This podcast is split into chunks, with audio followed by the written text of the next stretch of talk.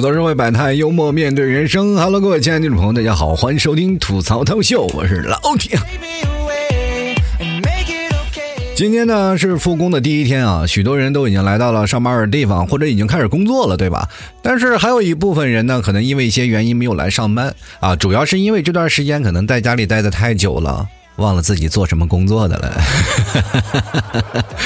啊，确实是在家里待久了嘛，人就会麻啊，对什么事情肯定感觉就没有怎么那么上心了。这让我想到我曾经卖牛肉干啊，这确实啊，有人会觉得，哎呀，老提你这麻辣的嘛，怎么一点都不麻呀？啊，就是他老说这样的话呢，我就感觉，哎，这个人怎么这么刻薄呢？哎，这么挑剔。对于我当时来觉觉得，我就感觉，哎呀，世界上就不能对我们有一点点的哎包容吗？但是现在我想起来，就是经过这件事情啊，我在看，那我就感觉他可能就是太累了，所以吃啥一点都不麻，是吧？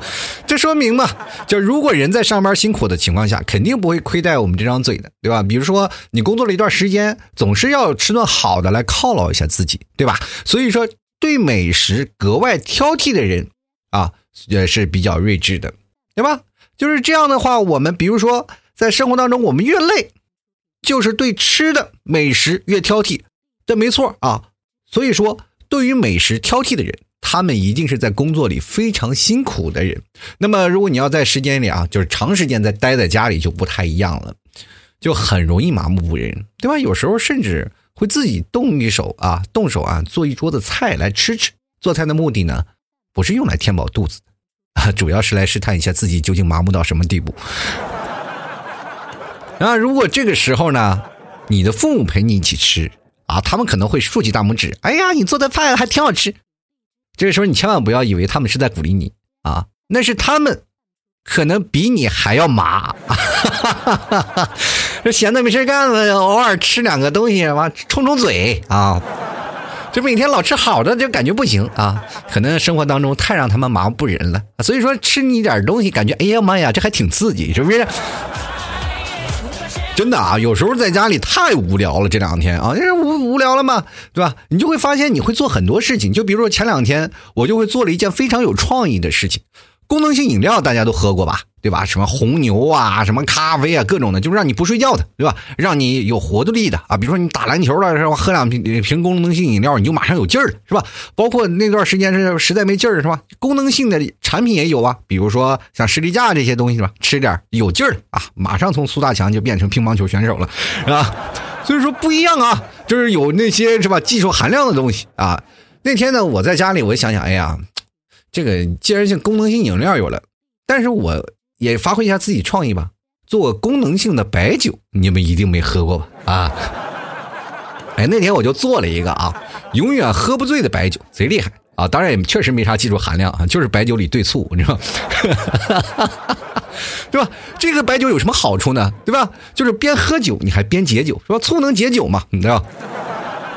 如果觉得不够的话啊，醋如果可能它还不够的话，就再加上哎蜂蜜。啊，每每次我喝多酒的时候，我妈总是给我冲一杯蜂蜜水。其实喝醉酒的人最难受了，是吧？躺在床上好不容易睡着，我妈就会摇醒我，把这杯蜂蜜水喝了吧。我说以为蜂蜜水一直能解酒，我妈说没事你喝完蜂蜜水呢，它容易吐啊，你吐完就好了。其实我每次我特别想跟我妈说，妈，你让我睡着了，我好不容易睡着了，你就不要再叫醒我了，让我再难受一次，好不好？那在家里都是满满的关心。当然了，除了白酒里兑醋啊、兑蜂蜜以外，我还有在加醋的基础上呢，再添加一些羊肉串什么的。这是我们二点零的升级版本啊。因为结束了吗？没有，还有呢啊！再加上蜂蜜还有珍珠牛奶的波霸豪华版的，哎，这个以及添加火锅底料的终极版本。哎，对呀。你是是不是很有创意，对吧？但是呢，这些创意啊，如果在你们替嫂眼里啊，那就不是这么回事了啊。这两天他总以为啊，我这两天是待不住了，在想方设法在自杀，你知道吗？这我在这兑饮料啊，兑白酒啊，兑饮品，他总以为我在调试那个最新的毒药啊，还跟我说：“哎呀，这个你可能就是最新的毒王吧，你就是。”最后我就给你们替嫂郑重的说了一下，好好的解释一下，说王不带八，文明你我他，你知不知道？你不能这么说我嘛，对吧？夫妻两口子，所以我就好好的跟他解释了一番啊，就是跟你们替嫂好好劝说一下。不过在我呃这个苦口婆心的劝说之下啊，你们替嫂觉得也挺有意思啊。这待时间久了，我也挺有意思嘛。于是乎呢，他也开始找灵感去勾兑食物去了，是吧？我俩一个做饮品，一个做产品啊。只不过我是祸害我自己啊，是吧？还有可能加上我爸，但是你们替嫂呢，祸害我儿子。对吧？就是天天给我儿子什么加什么，哎，各各今天给加点芝麻，明天给加点胡萝卜，明天加这个，反正勾兑这个吃。我儿子还真是，他也不挑食，那不那他就吃嘛，对吧？这不得不说啊，待在家里啊，将是对男人们的最大考验，而且还不分年龄。你看我们家就三个男人，一个都跑不了。女人说祸害男人吧。男人也祸害男人，比如说我就是这样的。你们不祸害我，我就祸害我自己。就在家里待着几天啊，你就会发现啊，这段时间你其实跟父母亲密会亲密接触嘛，会寸步不离。就是在这个时候，你就会划分领地了，是吧？啊，老妈在厨房，老爸在沙发看电视，而你一般不是在床上，就是在通往床上的路上。说家里虽然就是麻雀虽小嘛，但是分工比较明确嘛。就是这个时候你会发现一件事儿，就是干的少的人呢，就会被干的多的人呢各种骂。就不知道各位有没有这样经历啊？就是在居家的这段时间呢，谁干活干的最多，就谁说了算。这跟在公司里上班截然相反啊！就像你加班啊，加了一个星期，结果你跟老板汇报情况的时候，还是会被领导骂一样，对吧？很难受，明明很辛苦嘛，还被挨骂，就很委屈。但是你在家里。你敢说你妈扫地没扫干净吗？对吧？我跟各位朋友讲，反正我是不敢啊，就连我爸也不敢，甚至有些时候他比我还怂。哎，是吧？我妈打扫卫生，就是妈妈他们总是有一种属性，就是他们在打扫卫生的时候，就总觉得别人很懒，你知道吗？就他自己很辛苦很累啊，但是他愿意干啊，你让他休息一会儿，因为我们现在有一这个。这个观念啊，就是有些时候我挺心疼我妈，我就劝说我妈，我并不是帮她干活，我就是让她你也别干了，咱们一起脏着。就是这个地已经很干净了，知道吗？就是我爸经常也会说，哎，你快你把这个地都擦的反光。其实有些时候家里并不是脏，对于我们现在年轻人来说，我们其实打扫家里的时候，就是只要家里啊，就是面上的干净。就可以了，我们没有必要是把所有的东西都闹得特别干净啊。他们就不一样，就是一定要擦，一直要擦，一直要擦啊，擦的这个干干净净的。你说实在让人有点接受不了啊。你说你就没有办法劝他，一劝他他就不行。但是这个时候呢，他自己要主动干活，就是你他平时是待不住的啊。作为老年人，他们就待不住，就一直干活，就是在哪哪哪都是活，是吧？你就不能干。就有些时候你在家里没法下脚了，是吗？你稍微一一冻坏了，就感觉破坏他的劳动果实了，你知道吗？哈哈哈！哎呀，特别可怕！不是你们经历过这种场面吗？尤其是这两天在家里啊，这个太难受了。这个有些时候我都不敢说话，真的太不敢说话了，就是一直被骂着啊。然后他我妈就开始打扫卫生了，就是经常打扫卫生，然后就开始数落这个数落那个。反正他有辛苦啊，他有话说嘛。你要反驳一句啊，老妈就会说：“哎呀，伺候你是不是我还有错了？是吧？”我看你们懒得一天到晚不出门，你看你这不是被子不叠，怎么回事？反正各种东西都有说的。啊，对于我们来说，晚上等我起来十点钟了，是吧？再吃个午饭就睡午觉了，叠被子干嘛？是吧？啊，那有一次我看了个新闻嘛，有新闻就确实说是有一句话嘛，就是叠被子呢，就是呃，可能是你不叠被子呢，还。可以阻挡什么螨虫吸收？反正有有这种文章我看过，然后跟我妈说了，让我妈一顿臭骂，说这话你也能说得出口吗？啊，就是你自己也懒，你强加借口，反正各种说说了一大堆啊，多少好岁的人了，说各位你们可能也经历过啊，妈妈的唠叨永远是那么几句，但是不重样。他们好像有一种事情啊，就是呃经常会忘事儿，就是前两天他就经常会说你那些话呀，就是前两天去他是骂过了，但是他忘了。哥，你提醒他说：“妈，这句话你说过了，你不要再说了。”我妈，你嫌我唠叨了是吧？无解，这个真的无解。你就跟他说：“你说什么事儿？你批评我没有问题，但这句话不要重复说，翻来覆去就是那老三句，就是他好像永远是那个词藻啊，就是在那里翻来覆去。比如说他的那个词语堆砌起来大概有十句话，一二三四五六七八九十标上号的。今天是一三六七八九十，是吧？明天就是二五六八七九十，反正这几句话说翻来覆去的，这顺序打乱了嘛，是吧？你永远不知道他都说什么，反正你跟他解释啊，你可能说过了，但是他没有印象，他说没有，我每天说的话都不重样啊。就是很尴尬，所以说在这时候呢，就凸显出家庭的地位了，是吧？你干活干得多，你就是领导了，对吧？其实你比如说，你像这个在过去打仗啊，你打杀的人越多，你就越能成将军了，对不对？只有你在最后呢，是吧？出谋划策，你可以啊灭军啊灭团，你就是将军。在家里不一样，是吧？你干的活多了，我就大杀四方，我扫了多少垃圾，那都是我的战利品，是吧？所以说这里我就有说话的情况。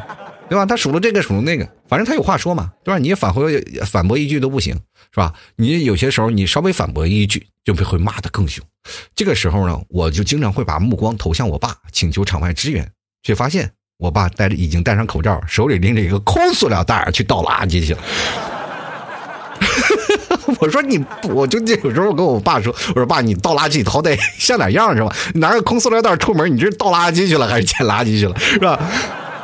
是吧？这个时候你会发现，生活中当中是充满了各种智慧啊！人人家老两口能过一辈子，就很能充分说明问题了。就是以前有人说两口子要想过一辈子，是吧？床头啊吵架，床尾和，是吧？一定要学会忍让。我一直以为要忍一忍，现在我才知道，原来是要让一让。这就跟踢足球一样啊！就是老妈要带球射门了，你就别守门了，是吧？你看，如果要球进了。他会对你产生怨恨，是吧？是吧？呃，对啊，你如果你要球没进，你给他守住了，他会对你产生怨恨，对吧？那你就放放水，让他把球踢进去，不就行完事儿了？只要球进了，他就会跑过去跟队友欢呼起来，谁还顾得上你这个手下败将？当然了，我不能像我爸一样啊，老拎着垃圾出门啊！不是我鄙视他，是吧？我压根儿抢不过他啊！这是谁不想的，对不对？啊，后来呢，这个我我就选择另一种方法嘛，就是这曲线救国啊。于是乎，我就想办法，就是帮老妈干点活，是吧？你还别说，呃，当我真的干了活以后呢，你会发现啊，居然还有隐藏功能，就是我的功能呢是省电啊。这么说吧，就只要我在的情况下呢，基本上就没有洗衣机发挥的机会。然后我妈总会说啊，你洗衣服洗不干净。我说洗衣服还不简单吗？然后于是我把洗衣服泡到它干净，是吧？啊，非常有意思。然后经常你会发现在家里啊会办公嘛，因为今天才开始复工第一天啊，复工了以后呢，其实很多人在家里已经开始办公了。在家里办公的情形又是不太一样的。你比如说你在家里真的没有办法安心办公，在家里的那种情况呀，我这么跟大家讲嘛，就是太没有效率了。没有效率到什么地步？就是父母对你的工作的不理解。就比如说你在家里啊看新闻或者看一些状态啊，或者除非你一直在做表格啊，Excel 表格写 Word，哪怕你是在做一些产品的，比如说你上网上去购买东西，就比如说现在有很多采购的行业啊，就是家里是做采购行业的人，在家里经常就是通过这个网上的去倒手去采购啊，去呃跟对方去讲一些事儿，是吧？当他采购的时候呢，这父母进来就是又买东西呢。我有个朋友就是做电商的啊，在家里就通过这样的网上去各种采购啊，找货源呀什么的，就各种的翻网站，被他妈一天到晚的骂，买多少东西还买一直买，他跟他妈解释没有用，说妈我这是我的工作啊，我的工作就是买东西。我妈说还有这种工作，你怎么不介绍给我？后来终于他为了解开他妈的心结，让他妈跟他一起去买东西，终于把这个心结给解开了。其实有些时候呢，在家里工作，就是有些时候就不容易产生那种就是让你专注的那种情境出来。就是你在家里总是有一块地方吧，对吧？如果家里有条件的话，基本都是有一间书房啊，供你去工作。但是有的人不太一样啊，有的人可能会在客厅工作，有的人可能会在家里的卧室工作。在这个时候，你在家里卧室工作的时候，父母有些时候会推开门进来看你一眼，但是有些时候他不会啊，就因为孩子都长大了，他不一定会到卧室老去叫你嘛。他就是这样的，在那儿啊看着你，等你从卧室出来以后呢，比如说你上个厕所什么的，他就开始骂你，怎么还是在睡？你说我不是在睡觉了，我已经在工作了，但是你不能这么说我呀，我就在过，哎，不就是躺在床上玩电脑吗？谁不知道呀？尤其是南方的人是更惨，南方天气比较凉嘛，呃，家里也不开空调，是白天为了省电，在家里就是经济也是捉襟见肘啊，所以说经常在在家里窝着被窝里开始打字啊，开始工作呀，有些时候聊天，但是父母还是不理解，你天天窝在床上啊，天天在家不出门，天天在家里，你出去锻炼锻炼吧。你知道最讨厌的就是没有办法专心的工作，知道吗？你就在家里待着稍微工作一会儿，你的父母就会。隔会儿隔三差五就会来关照你一下，就是你只要在上网了，比如说你跟他解释啊，我是在工作，但是父母跟你说，你老在家里玩电脑是不好的，一定要出去活动活动。你比如说你经常会工作，我们特别专注的，就是在忙活一些事儿的时候，就是特别害怕别人去打断你，是吧？一打断你了，你就还感觉这件事情就接不上了。就是对于现在的年轻人来说，专注其实是一件很不容易的事儿，尤其是在家里，好不容易我们专注坐在电脑前，没有人管束，我们还能自己去完成自己的工作，但是父母过来了，你就。发现这些事情全部泡汤了，他会让你去运动啊，让你去保护一下颈椎。你老看电脑，他就会骂你颈椎不好，说身体不好，让你出去运动运动。你说家里现在不让出门了，他说啊，不是出门，你能在小区里走走也行呀，不能老在家里窝着。于是乎呢，就是在家里，那不能不能出去窝的，你在家里转转总行吧？你就在家里要溜达溜达，一上午的时间，你工作了一个小时，溜达两小时。让老板过来催你，到底是怎么回事还不好是吧？你还各短时间在那打报告。现在有很多的时候要网上签到的，但是父母不理解你，对吧？为此你扣了二百块钱，父母完全不领情。这就是生活，工作完全没有效率。哎呀，在人生活当中，就是还出了一件事呢，就是我们人一忙起来，可能忘了吃饭了，但是。到你妈这儿呢，或者到我妈这儿，就会容易出现一个问题。我一直有点想不明白，就是为什么吃饭是一件非常重要的事儿，你就必须马上去吃。因为后来我才明白，原来这是一种劳动果实，就是父母辛辛苦苦啊。比如说我妈做了一桌子菜，这个菜为了谁？不就是为了你吃吗？这个时候你要不吃饭，就是对他劳动果实的玷污，就是对他辛勤劳动的不支持和不理解啊。所以说，经常会有的时候呢。我妈啊，只要到饭点的时候我没有去吃饭，我妈就会各种催了，是吧？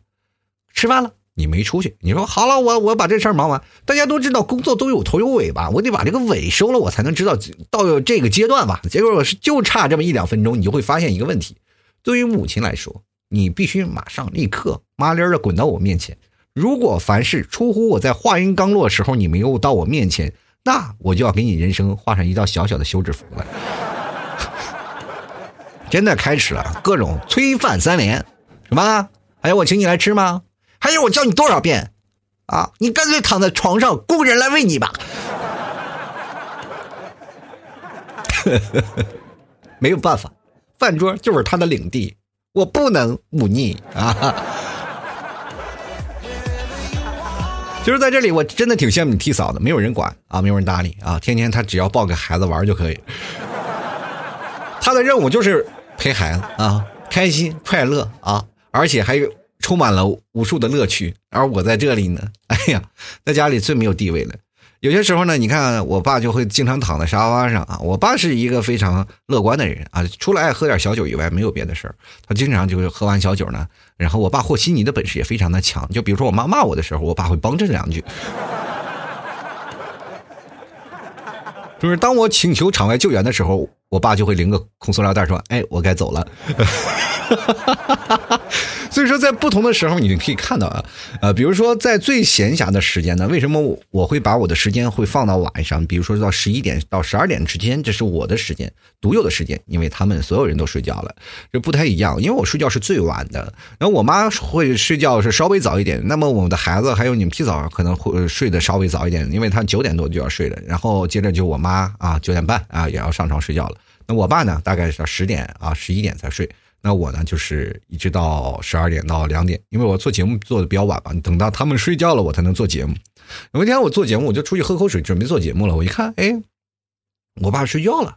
哦，我这个时时候你会发现，这个就是像我爸这种人，就总爱躺在沙发上看电视嘛。然后你看看看看，就看睡，看着我就感觉啊睡着了。这个时候他睡着了以后呢，他打呼噜嘛，啊，你就知道他睡着了，电电视还开着，啊，所以说我一看我就不忍心叫醒他。你知道一个老人你要叫醒他就很难受，是吧？他就在沙发上睡得不舒服了啊，他自然就醒了，醒了就自然会回到卧室睡觉了嘛。所以说我一般是不不愿意不忍心叫他的，像我也是不忍心，就每次别人叫我起床去床上睡的时候，我就很难受，我就觉得哎这件事情是吧？设身处地去想，我经历过这个事儿，所以说我就不叫醒他了。于是乎就默默的把电视关了，然后接着你刚关了电视。就传来我老爸的声音，我还看呢。我还看呢，你关它干嘛？我说妈呀，你拿电视当催眠神器了是吧？真的有些时候我会发现啊，他并不是因为我关电视而生气，对吧？这就像好像有好多的中年人啊，或者是中老年人，就是出现一种事情啊，就是。明明已经困到不行，就是紧紧的握着遥控器不关电视，这是中年男人最后的倔强。其实这段时间我们待在家里都有不一样的收获嘛，就是哪怕今天我们工作了，我们再回忆起工作这段时间，我们还是有很多的收获。就这段时间给我们最大的变化，就是我们变得特别喜欢爱看新闻了，每天都是会看着新闻啊，看着新闻了以后呢，我们会偶尔会看看一些电视啊，比如说老的片子啊，老的片子有一些时候那些老的电影，因为新的电影没有几个上映的嘛，都会基本都看完了，于是乎就会经常看一些啊老的港片啊，小马哥大家都知道吧，小马哥，然后每天看让人啊是吧？激情奋勇啊！每次一看，我不想，我告诉你，我再也，我发誓以后再也不会让人用枪指着我的头啊！有些时候我还经常会模仿这个口语啊！我不发誓再也不让人用枪指着我的头。结果今天我拿出入证的时候，只要出一道关卡，就有人拿枪指着我的头。来测一下体温。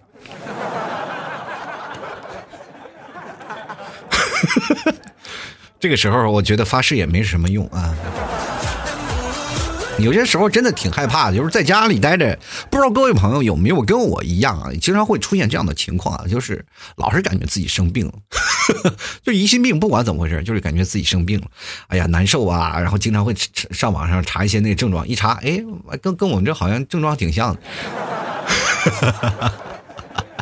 前两天我脖子有点酸，就是颈椎病嘛，有点有点问题。然后我就上网查了半个小时，然后我，然后仔细翻现翻现了半天啊，看了半天，然后把综合所有的案例，然后越看越多，越看越可怕。最后发现我可能活下去的只有，啊，人生时间就只剩下三个月了。真的不能一查，网上一查全是病啊！我这我信你个鬼！我就，其实我觉得每个人。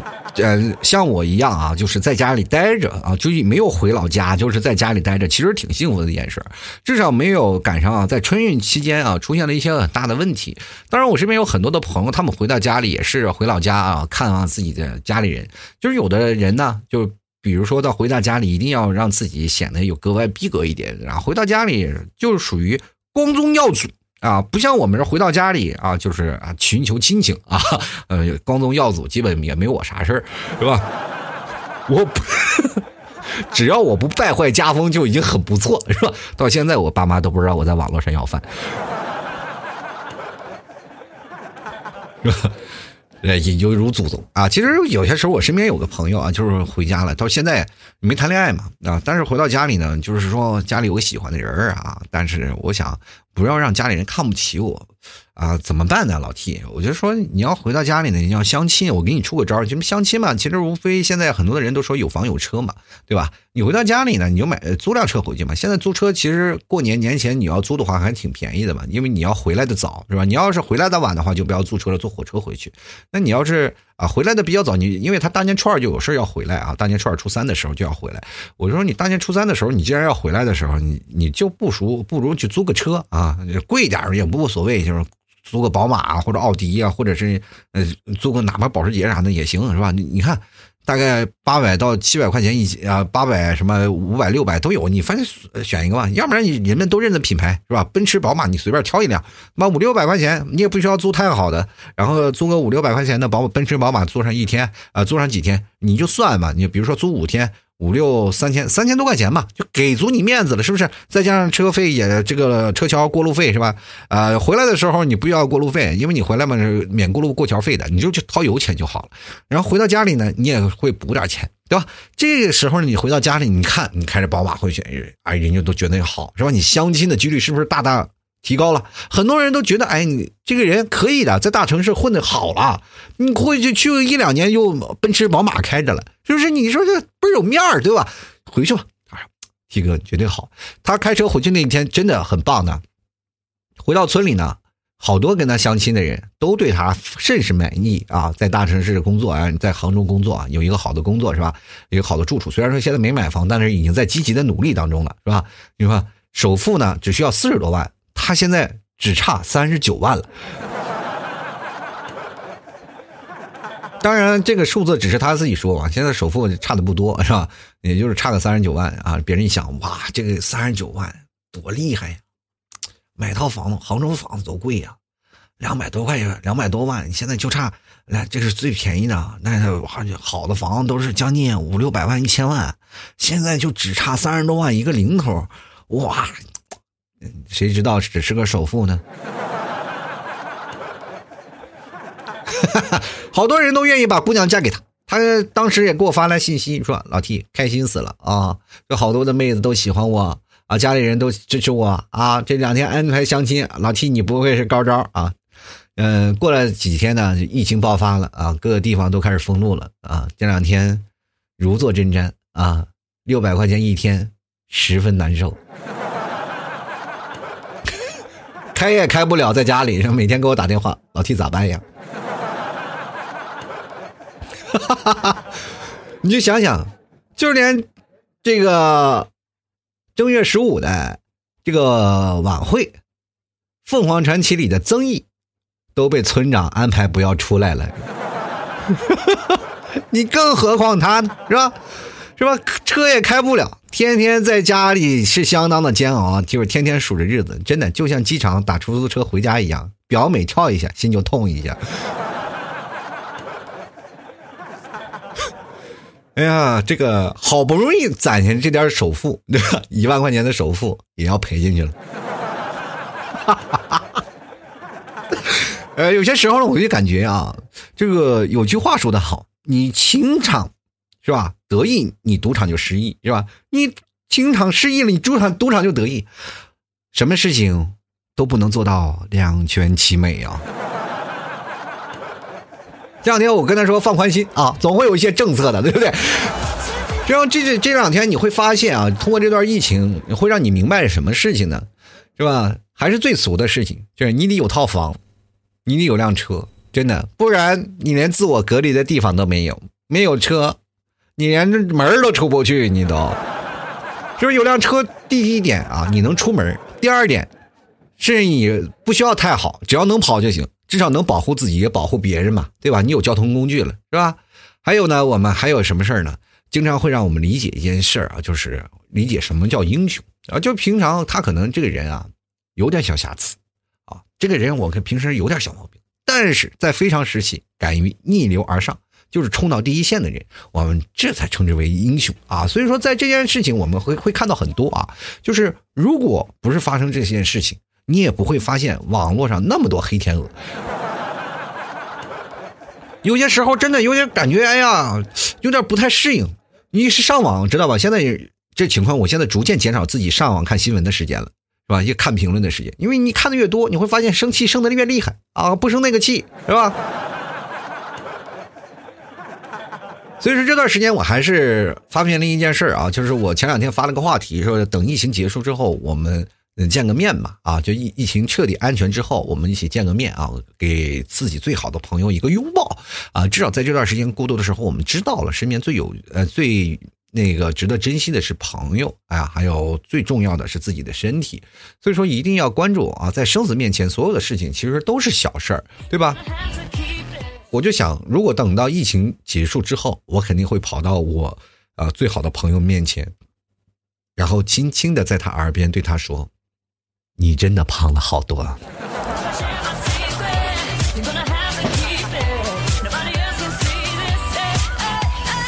其实生活当中还有很多的事儿需要各位朋友去想啊。其实还有很多好玩的事儿，跟你的朋友呢，其实有无话不说。当你肯跟他说你胖了很多，然后他仍然不生气，说：“哎呀，我真的胖了吗？”这是真的好朋友。有些人说：“哎，你真的胖，你是不是全家都胖？”这个一看就是最心里有点小芥蒂的白莲花啊。其实这两天我还还是了解了一些事情啊，然后前两天看了一段话，网络上传了一段话，说有一天辉煌了，一定要有个好的身体才能享受人生；有一天你落魄了，有个好的身体才能东山再起。健康不是第一，而是唯一。这也贵，那也贵，照照镜子，其实自己最贵。当倒在病床上的时候，多少钱才能浮起来呢？所以，储存健康是最明智的选择。人生只有单程，没有往返。让自己健康是美德，让家人健康是责任。人生下半场拼的就是健康啊！这让我们真的想起了很早的一句话啊。这句话虽然说的很好，但是往往有句话更应景，是吧？上半生啊拿命去挣钱，后半生是拿钱去挣命。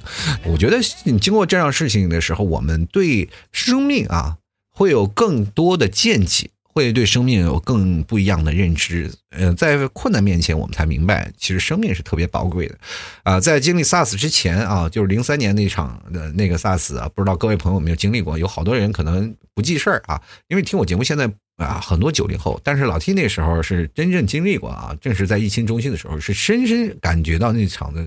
那个绝望，因为那次传染源并不是很大，被控制住。但如果说在这次呢，如果各位朋友你去看到，就是你真的只发现它是一场全民的战争，我们每个人都是参与到其中，其实每个人都是英雄嘛，对吧？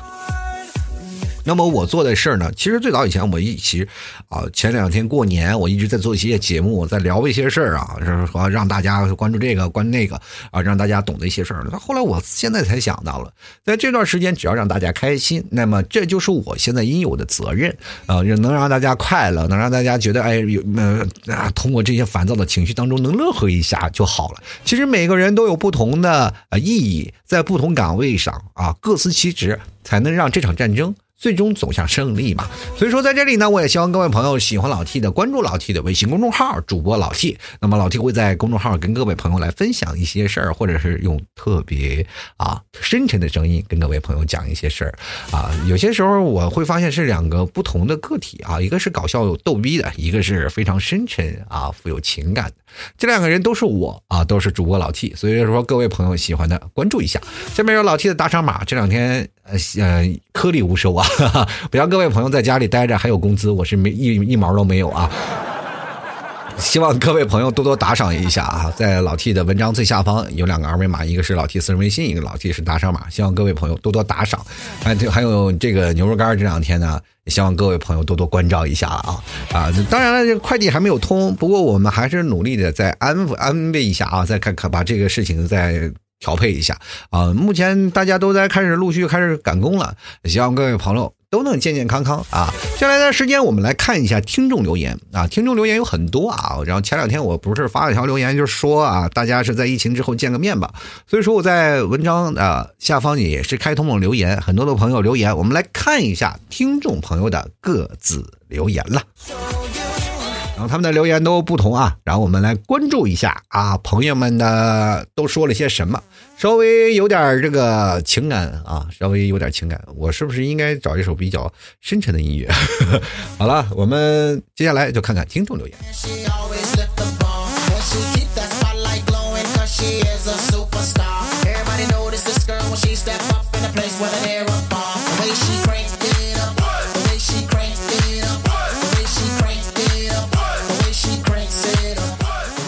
好了，我们首先来看第一位的听众朋友，叫做袁啊。他说：“你是第一个从陌生人变成我好朋友的人，啊，从前呢，我的朋友都是熟人，你也是第一个与我无话不谈的人。我们还没有好好的告别就各奔东西，你我都不知道那天中午就是我们迄今为止最后一次见面。我甚至都忘了那一天我们都说了什么。八年了，快是我的生命的一半了。我想着你啊，你呢？缘分会让我们再见面。”你好吗？你人生是个仙人掌啊，只活十八岁啊！这八年了就快到你生命一半了，我天哪，你的生命有点太短暂了吧？你，你说人生是不是就一首歌《怒放的生命》啊？但是从陌生人变成好朋友了，我觉得至少。嗯，很长时间说人走茶凉嘛，两个人如果不联系了，就关系会变淡了。但是亲情或友情这些事情，其实挺也挺玄幻的。当你跟你最好的哥们儿好长时间不联系，就像我的哥们儿也是，好长时间也经常不联系，但回到家里那种感觉还是一样，他就是最好哥们儿。但是对于我来说，他是我最好的哥们儿，对吧？没有问题啊，他是我最好的哥们儿，那是对于我来说。但是对于他来说，我并不是。因为你所处的环境不一样了，明白吗？就是你所处的环境是在什么地方？就比如说，我是在一个城市，我是在一个大城市，我是作为一个从异地去那儿的大城市的人。那么这个城市里，我会认识不同的朋友，在城市的不同的朋友会发现我会有不同的事情。就是说，如果你呼吁啊，呃，去跟对方联络，会慢慢的感情变淡，哪怕时间长了以后，我们只是嘘寒问暖，就是经常朋友不聚，就会变成的你会产生彼此的陌生的距离。比如说你偶尔回次家，然后你碰到你。家里的那些发小，你最好的朋友，其实也就是啊，喝喝酒，然后见个面，然后你你会发现没有任何实质性的东西。但是对于他来说，他身边肯定是有不同的好朋友会出现在在他面前。比如我那个最好哥们开个店他经常会有很多的朋友去他那儿，然后喝酒吃饭，然后他的好朋友特别多，我只是他其中之一，而我他只是我的唯一了，对。你会发现生活当中好的朋友你屈指可数，你怎么算着好的朋友？好的朋友一定要用时间来去衡量的，对吧？有的朋友就是经不起时间的考验，比方五年、三年、四年可能就没了吧。你这个朋友都十几来十几年的好朋友，还有谁跟他可比吗？没有办法可比。但是他的十年有太多的朋友。因为你在奔东西的时候，你奔东了，他一直在西，你就不一样了，是吧？他原地不动，就会有不同的人在周边，是吧？那你一直在来回跑的话，就会出现这样的问题。尤其是在不同大城市，然后奋斗的人们，就会很容易出现这样的现象啊。我们就来看看啊，这个树洞不说话的朋友，他说了再见，可能慢慢就没有必要了。其实这事儿也是比较实在的一件事儿，有好多的朋友就是再见呢，就真的没有必要见了。不是说没有必要，是有些时候见不到了。他有他的事儿要忙，我又有的事儿要忙，然后两个人各奔东西，就再也凑不到一块儿。就比如说像我刚才说的第一种的关系，就是他在家里，然后我出来跑了，啊，这是一种关系。还有一种关系是两个人都是分道扬镳，在不同的城市，然后回到家里，然后你再想去见面，其实挺难。比如说他在这个城市安稳扎寨了，你在那个城市安安根扎寨了，是吧？偶尔说出去旅游，其实也挺难的一件事儿啊。就来看看啊，这个叫 N I X，他说疫情会也很快结束的啊，我们约定好的一起去吃个饭的，嗯，这个确实，你们有没有约我呢？来尝试一下啊。进来看啊，微笑安，他说如果我们一起平安度过了这次疫情，那我们要约好一起去武汉看樱花，去这个世上最美的地方看风景，去见你想见的人，去享受这世间最美好的事物与你爱的人。啊，这句话我怎么越看好像是越像一个第三者的，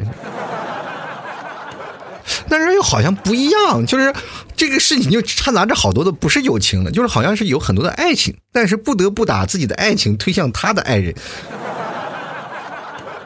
而且还是同性之间。就这看着话里的意思，我不知道我是不是有点想歪了，但是。啊，应该可以确定是我想歪了，也可能不是歪了，是弯了吧？可能是。好，继续来看啊，这个袁这位朋友啊，他说看到那句啊“见一面少一面”啊，这想到我爸对我说的一番话。他说呢，要是我真打算留在美国生活的话呢，这辈子能见面的次数就数得过来。留学党前男友是当地人啊，前男友是当地人是哪儿啊？当地人是美国人吗？对吧？所以说前男友是美国人，但是现男友一定要到这个国内找，是吧？毕竟是吧，本土的你比较好化消化，是吧？国外的可能什么就这个是国外国内的有有点就联络不清，是吧？我好多的听众朋友是吧？听我节目了以后，他们都觉得在国外一定要找个本地人，我也非常不理解。我说你找个老毛子多好。他说不行，我一定要找一个本地的，然后是。这个好多的文化习俗啊，和这些都不太一样啊，回国也很麻烦啊。有些时候我去觉得也确实不太一样。然后他们说最舍近求远的是吧？我们最多最多啊，我底线是 A、B、C 啊。就是他会不会中文无所谓，但是一定要是华裔的啊。有的人就是有这样的倔强。但是我觉得在美国生活确实存在一些，你比如说在异国他乡你要生活啊，比如说各位朋友，我们经常会看电视，前段时间都挺好，你是吧？啊，老大啊，呃，苏明成啊，不是苏明哲，苏明哲啊，在美国生活的那个状态，其实也就是挺困难的，对吧？每个不管你在生活什么样的情况，你一定要看未来的生活是在哪儿，或者在什么样的地方，然后你家里亲情你要进行一个割舍。其实不同的人在不同的地方都能生活，只不过看你生活的。是否能够多姿多彩？就是在生活的情况下，因为现在中国还是在发展中，你会发现中国的人口的体量特别多，人口的体量大，它就能支持一些产业的发展，对吧？你比如说我们现在的移动支付啊，还有那些。啊，比如说我们现在可以送外卖啊，这些产业就是因为人多体量大，所以说它在压缩成本的情况下，才能让我们去享受这样的便利的服务。你以为别的国家不能做吗？他说别的国家能做，但是成本太高，没有一个公司能够应承下来。就是觉得这些没有太多的人，就比如说你一天送外卖，一天只能接一单，哪个快递哪个送外卖的公司不赔死了？对吧？所以说这个都直接到店里，那么我有很少有一个经销商啊，就是中间商在那里把所有的东西去做给整合，就是因为有大体量的人拿大的很大体量的人来，而且还有很烧钱，然后前期要做一个概念，然后起来呀，然后做资本等等，反正这些事情你都是从小做到大，然后做一个大的整合。你要这样做的话，你就一定要做到垄断，是吧？你要做一个大体量，你没有现半夜看到很多的企业是百家争鸣的，对吧？在那个。个别的行业里就那么几家，我们都数得过来的，就是因为中国的体量问题啊。所以说你在国外的生活和在国内生活是不太一样的，就是生活的那种品质和生活的那种方式是不太一样。所以说有的人呢跑到国外，现在不是有很多国外的人说了，在中国待时间久了再回到国外是吧？我好想回中国。经常看啊，就过去可能现在老美啊，就是比如说经常有有过去有个电视剧，我们风靡着全中国是吧？北京人在纽约啊，大家都看了，在北京就在美国去淘金的人。但是你现在用这种眼光去看啊，很多人可能更愿意在中国发展，因为更加接地气，更加在本土化啊啊。所以说有些时候你可以看，你学习了，比如说在美国学习了，你的学业啊，你的学业当时只是在。适存的环境是就是在美国啊，就美国的生存环境就是在那儿，那你就在美国好好待待待着啊，安安营扎寨，然后把你老妈老爸接过去待一段时间，对吧？不是屈指可数。但是有些时候，如果让你觉得在国内啊，你反而会有更多啊高薪的请求，或者是你在。国内可能会有更好的发展，那不妨回国内来发展啊，就看你自己。我们就来看看啊，这个十四他说了，今年一年啊，开嗯，这个今年一开年这些事儿，你就好像告诉我一定要好好珍惜，等疫情结束呢，一定要好好吃一顿火锅，好好喝一杯奶茶，我的快乐就回来了啊！不是现在在家里也能吃火锅吗？又不是不让你出去买菜，火锅很难吗？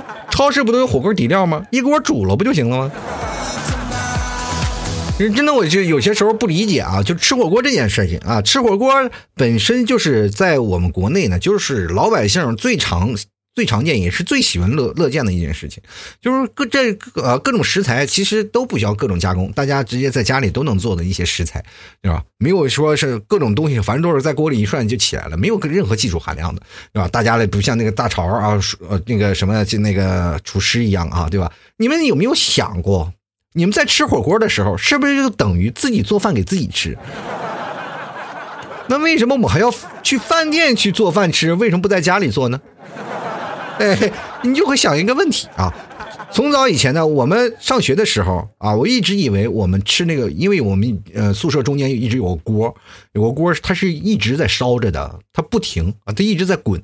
然后那个菜里，反正谁有时候时候拿点菜就往那锅里煮，那老汤啊，什么麻料佐料都有，往方便面佐料也有，是吧？往里可以下方便面，也可以下菜。这锅汤一直有，是吧？三天一换，三天一换，是吧？这个汤到了，然后再下新锅汤，然后再涮。有人人买肉了回来了，再涮点肉片回来。然后不同的宿舍的人就知道我们这儿有个，就就我们给它起名叫“云滚锅”，你知道吗？云滚锅啊，这个还是。他还有个那个绕口令呢，什么不知道油滚锅滚的，反正在那个时候上学的还是给他起个绕口令。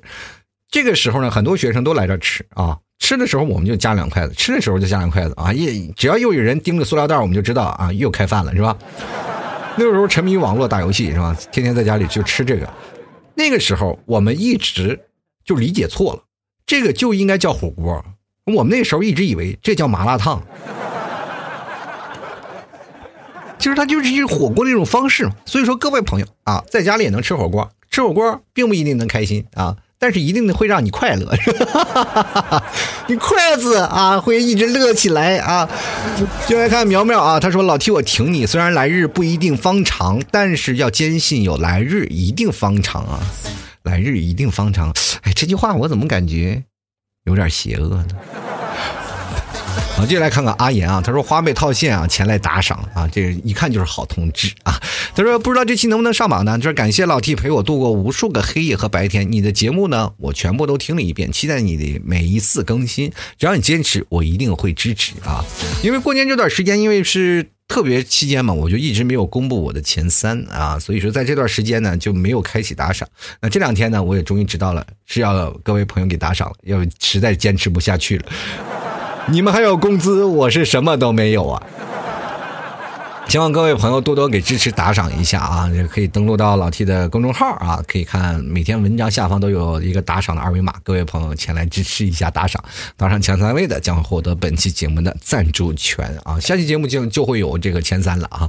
我们就来看看我们 G 啊，这位朋友叫做 G 啊，他说了，朋友越来越多啊，见面越来越少，不知呃不是不想，而是不能，因为生活的种种原因，我们各奔东西。唯一可以唯一可以见面的时间，也是因为病毒而不可以相见。人生啊很短，只有百年，我们百年孤独啊！你谁活那么长，活百年？百年你都上电视了，你知道吗？你都上新闻了，你知道吗？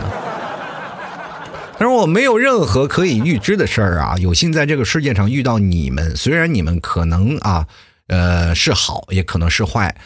你们让我的生活不再平平无奇，所以我希望自己可以在最好的时间遇到你们，而不是遇到你们才是我最好的时间。最后说一句，我没有流量了啊，都给你了，老 T 啊，你就打几个字就没有流量，这么惨吗？家里没有 WiFi 吗？混的这么惨，你就等于，嗯，间接的告诉我你没有在对的时间遇到我呗？那你这个。很难受啊！你很难把你的希望做成了在最好的时间遇到他们呀，对吧？你还在最好的时间里，你都是在没有 WiFi 的情况下遇到他们，你怎么好嘛？最惨的还雪上加霜，还没有流量，你连个附近的人都搜不到，你怎么遇见他们？虽然说这世界好多的事儿是不可预知的，但是有些时候我感觉你的流量是可以预知的哈。好了，我们就来看看啊，这个 N E T T E 啊，他说老 T 啊，因为这次的疫情呢，原本打算正月初十的婚礼推迟了。疫情过后呢，却很多朋友都要上班了，伴郎啊、伴娘团都没有人了，而且也不知道这次情况什么时候才能恢复正常。现在每天呀都在家里啊，除了吃就是睡，心情好烦躁啊。希望疫情啊赶紧消除啊，加油啊！我也希望你赶紧加油点啊，别到时候真的开始结婚了，你会发现新郎或者新娘的服装都穿不上了，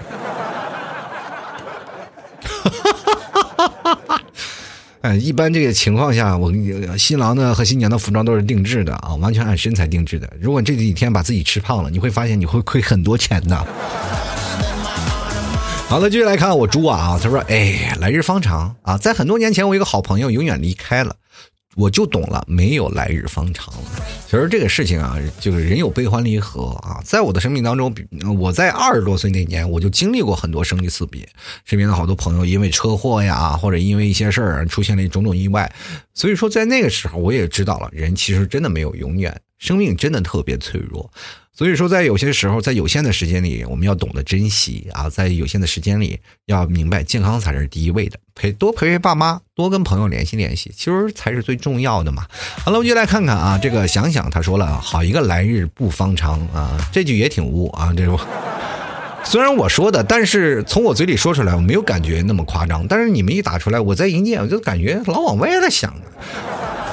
接下来看啊，P A U L 啊，他说了，这次的疫情是你的声音陪我们度过的，加油哦，老 T 啊，呃，谢谢啊，呃，这段时间呢，我就希望能通过我的声音陪伴着各位，那希望在嗯在家待着这段时间里可能不无聊，所以说我一直坚持，从开始过年前我就一直在不断的更新。其实，在节目开始之前呢，就是在这件疫情发发呃那个开始之前，我就已经督促各位啊，要多戴口罩了，多了解，多小心一下。就没想到后来真让我说中了。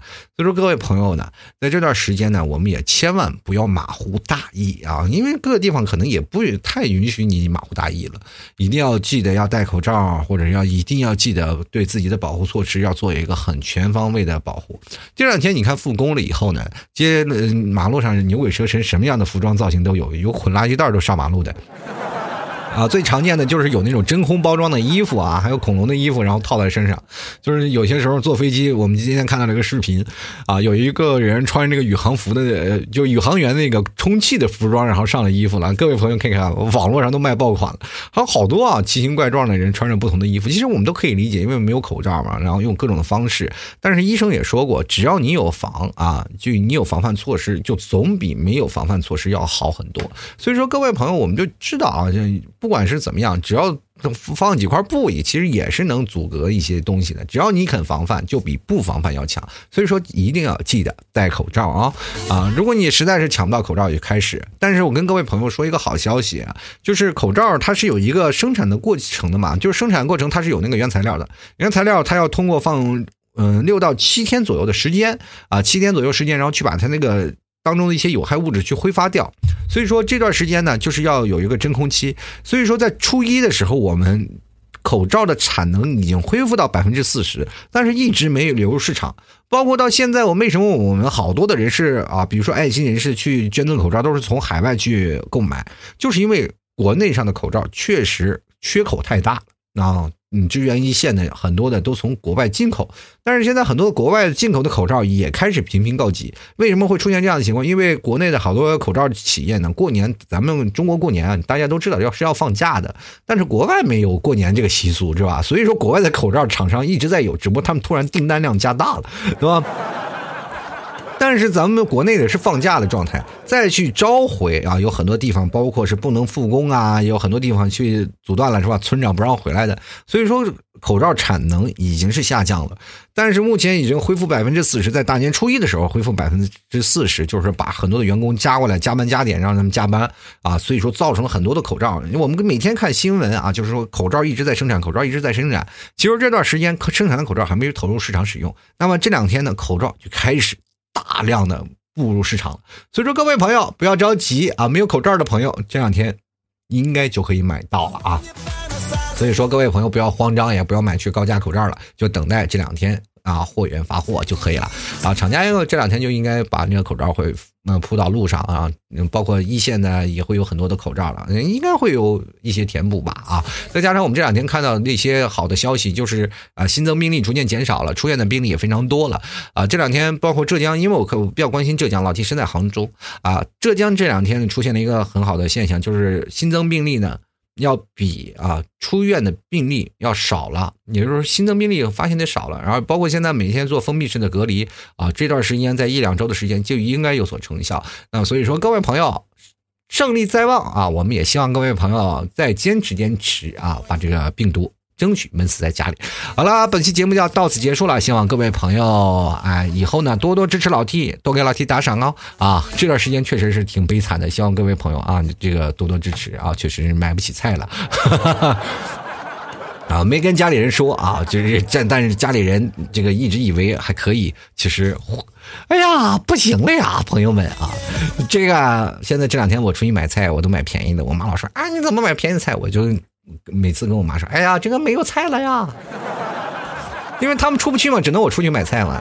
人体我身啊身强力壮，我呃严格的就是呃为家里干点活，我要去买点菜。其实我就是希望我能花点钱嘛，就一点点钱，然后买一点嗯就便宜的菜。